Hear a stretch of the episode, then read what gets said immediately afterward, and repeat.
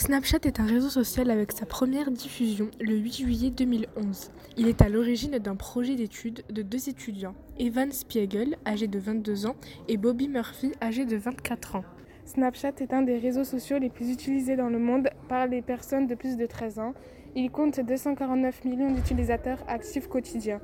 Le chiffre d'affaires de l'entreprise pour l'ensemble de l'année 2020 est de 2,5 milliards de dollars. En 2021, Snapchat prévoit un revenu de 2,6 milliards de dollars. Les adolescents utilisent Snapchat également comme un journal de bord, permettant à leurs contacts de savoir ce qu'ils font à toute heure de la journée. Parmi les avantages, Snapchat est une application gratuite de partage de photos et de vidéos personnalisables. Mais ces snaps ne sont visibles que de 1 à 10 secondes. Les likes ne sont pas présents sur Snap car ils ont des effets négatifs comme la pression sociale.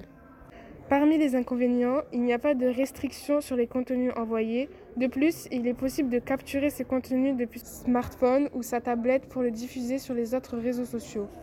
Les données personnelles sont recueillies à l'inscription, numéro de téléphone, adresse mail et le mot de passe. Mais seuls le nom, la géocalisation et la date d'anniversaire sont accessibles par les autres utilisateurs.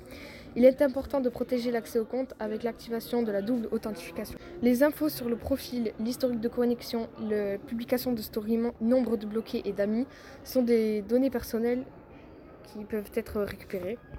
La géocalisation peut être effaçable en activant le mode fantôme.